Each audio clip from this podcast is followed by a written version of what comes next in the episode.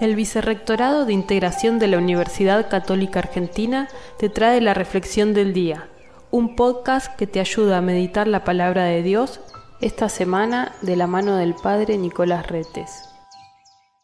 La palabra de Dios, más precisamente el Evangelio, nos presenta varios criterios para tener en cuenta para crecer en el seguimiento de Jesús. Y siempre tienen en cuenta a nuestro hermano. Así la palabra comienza diciendo, si tu hermano peca, repréndelo. Y si se arrepiente, perdónalo. Vale decir, estamos llamados siempre a dar nuestro perdón, pero también a cuidar, a vigilar el comportamiento de nuestro hermano. Y cuando decimos esto, no se trata de andar simplemente custodiando como obra, sino más bien que nos interese de fondo realmente la salvación de todos nuestros hermanos.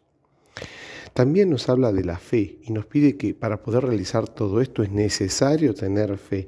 La fe que pide el Señor es pequeña, es la de un grano de mostaza, pero sabemos que esa fe después crece, así como ese grano, a través de la analogía que Jesús coloca allí en el Evangelio de hoy, nos permite darnos cuenta que estamos todos llamados a crecer, a avanzar en el reino de Dios.